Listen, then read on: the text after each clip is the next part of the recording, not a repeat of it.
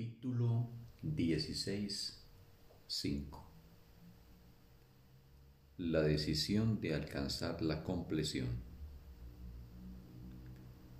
Cuando se examina la relación especial, es necesario antes que nada darse cuenta de que comporta mucho dolor.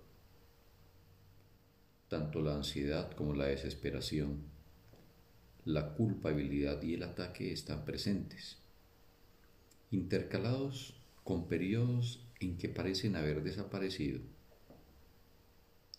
Es esencial que todos estos estados se vean tal como realmente son, sea cual fuere la forma en que se manifiesten, son siempre un ataque contra el ser, para que el otro se sienta culpable. He hablado de esto con anterioridad, pero hay algunos aspectos de lo que realmente se está intentando que aún no hemos examinado. Dicho llanamente, el intento de que otro se sienta culpable va siempre dirigido contra Dios, pues el ego quiere que creas que Dios y solo Él es culpable, lo cual deja a la afiliación vulnerable al ataque y sin ninguna protección contra él. La relación de amor especial es el arma principal del ego para impedir que llegues al cielo. No parece ser un arma, pero si examinases cuánto la valoras y por qué, te darías cuenta de lo que es. No parece ser un arma, pero si examinases cuánto la valoras y por qué, te darías cuenta de que lo es. La relación de amor especial es el regalo más ostentoso del ego y el que mayor atractivo tiene para aquellos que no están dispuestos a renunciar a la culpabilidad. Aquí es donde más claramente se puede ver la dinámica del ego, pues contando con la atracción de su ofrenda, las fantasías que se centran sobre la relación de amor especial son con frecuencia muy evidentes.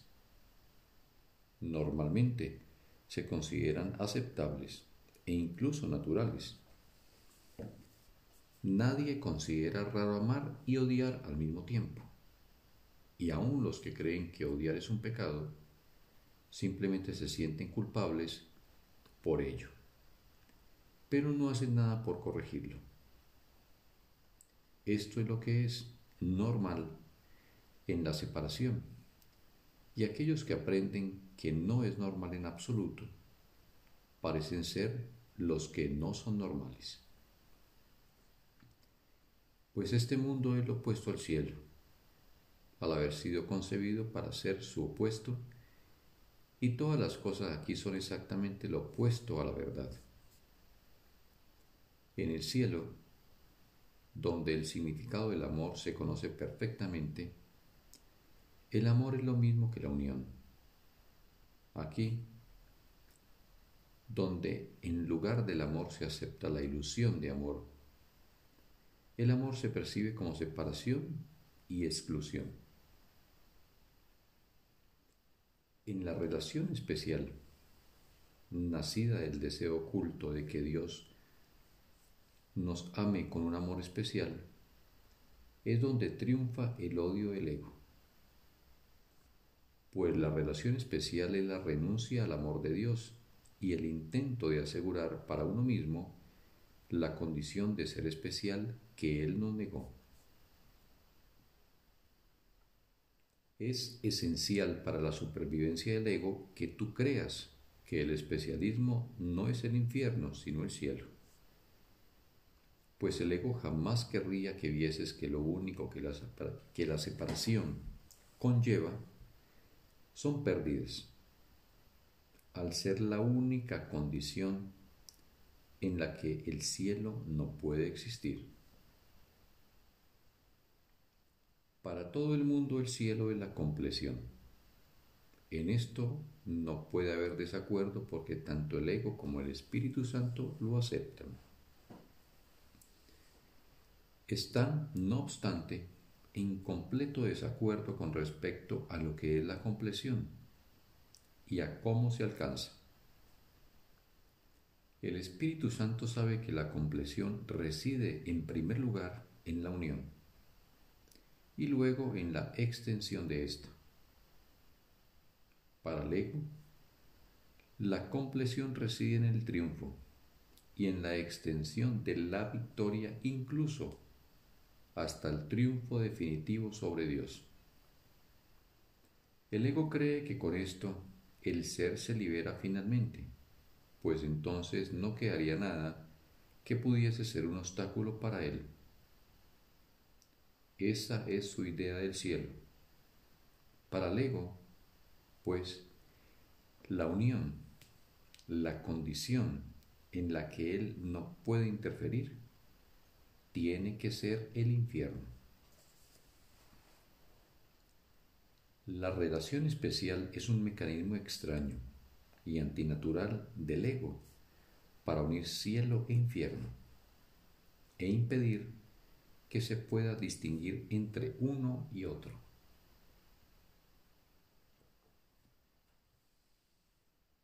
Tratar de encontrar lo que supuestamente es lo mejor de los dos mundos simplemente ha dado lugar a que se tengan fantasías de ambos y a que sea imposible percibir a ninguno de ellos tal como realmente es. La relación especial es el triunfo de esta confusión.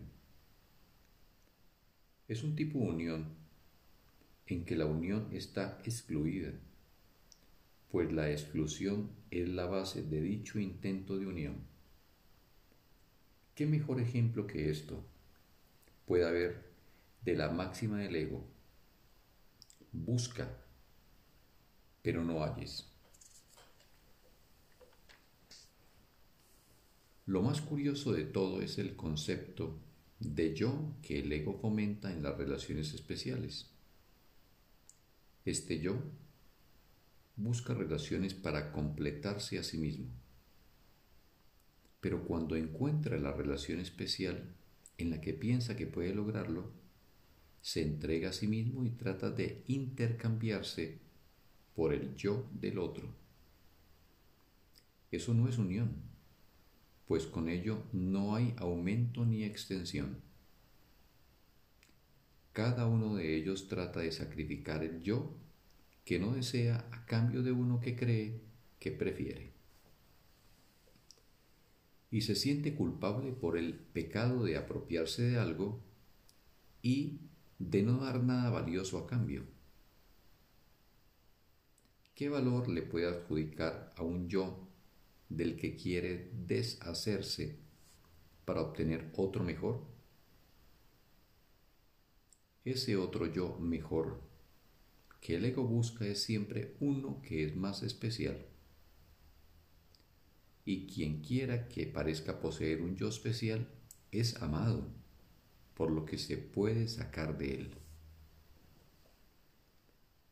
Cuando ambos miembros de la relación especial ven en el otro ese yo especial, el ego ve una unión bendecida en el cielo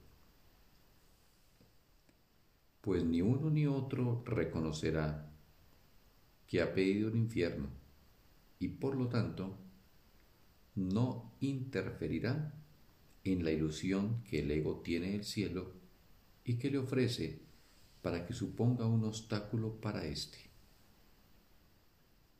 Pero si el contenido de todas las ilusiones es el miedo, y sólo el miedo la ilusión del cielo no es más que una forma atractiva de miedo en la que la culpabilidad está profundamente soterrada y se manifiesta en forma de amor.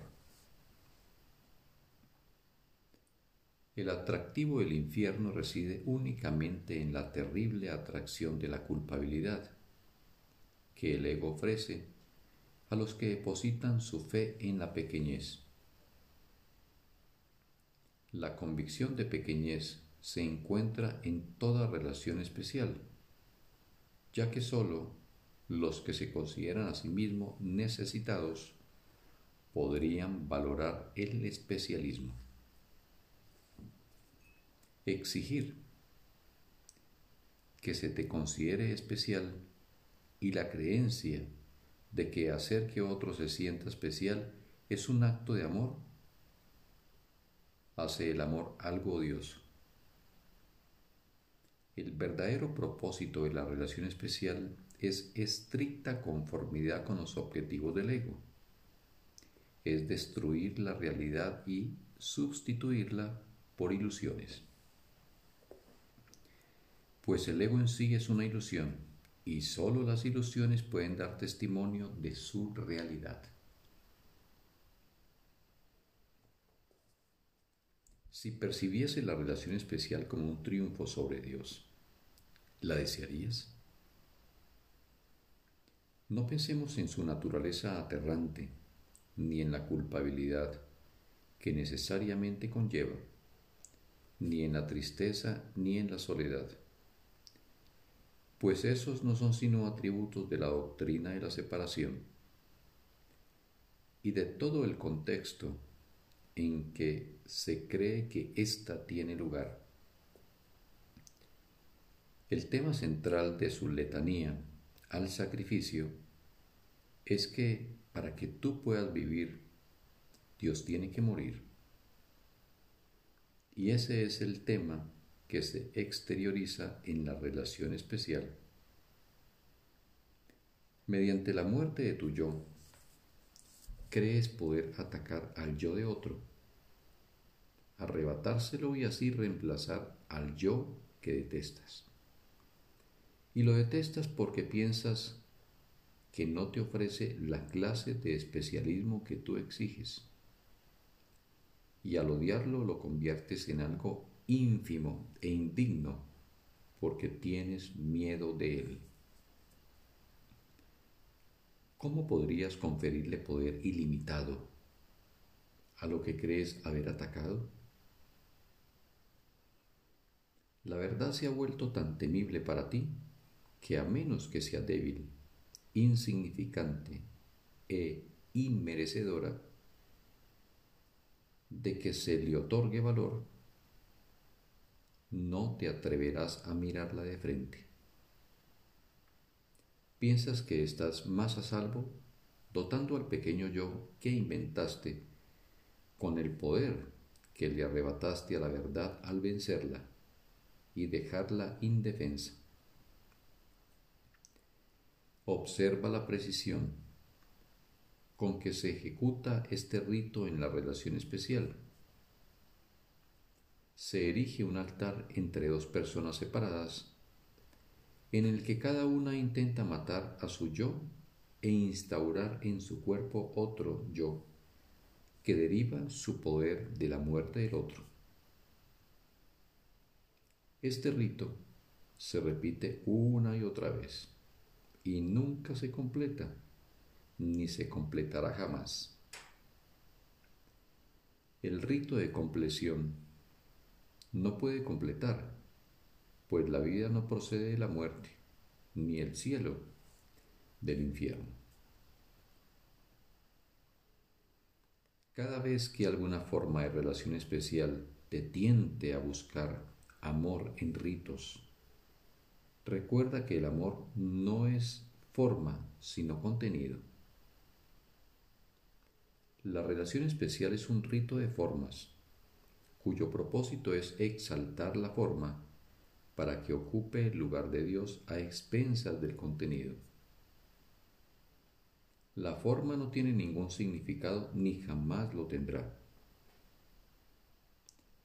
La relación especial debe reconocerse como lo que es, un rito absurdo en el que se extrae fuerza de la muerte de Dios y se transfiere a su asesino como prueba de que la forma ha triunfado sobre el contenido y de que el amor ha perdido su significado. ¿Desearías que eso fuese posible, aparte de que es evidente que no lo es? De ser posible, te habrías convertido a ti mismo en un ser indefenso. Dios no está enfadado, simplemente no pudo permitir que eso ocurriese. Y tú no puedes hacer que Él cambie de parecer al respecto. Ningún rito que hayas inventado en el que la danza de la muerte te deleita puede causar la muerte de lo eterno ni aquello que has elegido para sustituir a la plenitud de Dios puede ejercer influencia alguna sobre ella. No veas en la relación especial más que el intento absurdo de querer anteponer otros dioses a Él y de, al adorarlos, encubrir su pequeñez y la grandeza de Dios en nombre de tu propia compleción, no desees esto, pues cualquier ídolo que antepongas a él, se antepone a ti y usurpa el lugar de lo que verdaderamente eres. La salvación reside en el simple hecho de que las ilusiones no son temibles, porque no son verdad. Te parecerán temibles en la medida en que no las reconozcas como lo que son. Y no las reconocerás como lo que son en la medida en que desees que sean verdad. En esa misma medida estarás negando la verdad y no llevando a cabo la simple elección entre la verdad y las ilusiones, entre Dios y las fantasías. Recuerda esto y no te resultará difícil percibir la elección exactamente como es y sólo como es.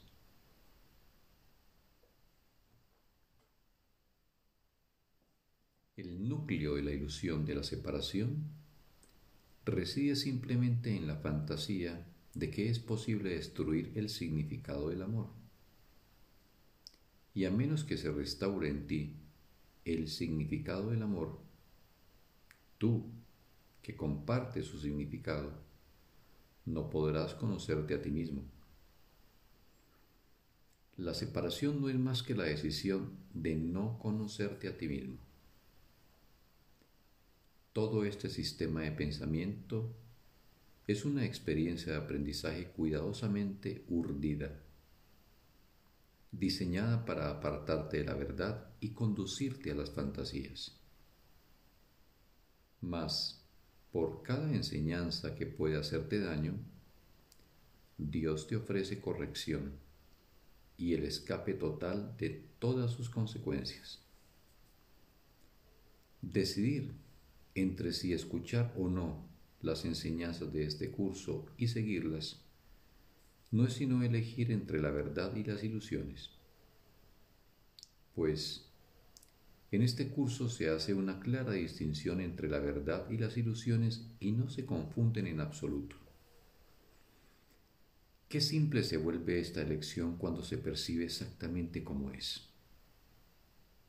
Pues solo las fantasías hacen que elegir sea confuso, pero las fantasías son totalmente irreales.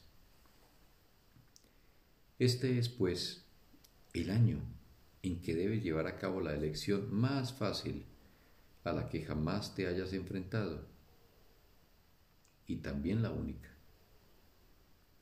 Cruzarás el puente que conduce a la realidad simplemente porque te darás cuenta de que Dios está al otro lado y de que aquí no hay nada en absoluto. Es imposible no llevar a cabo la elección que naturalmente llevarías a cabo si te dieses cuenta de esto. Fin del texto. Un bendito día para todos.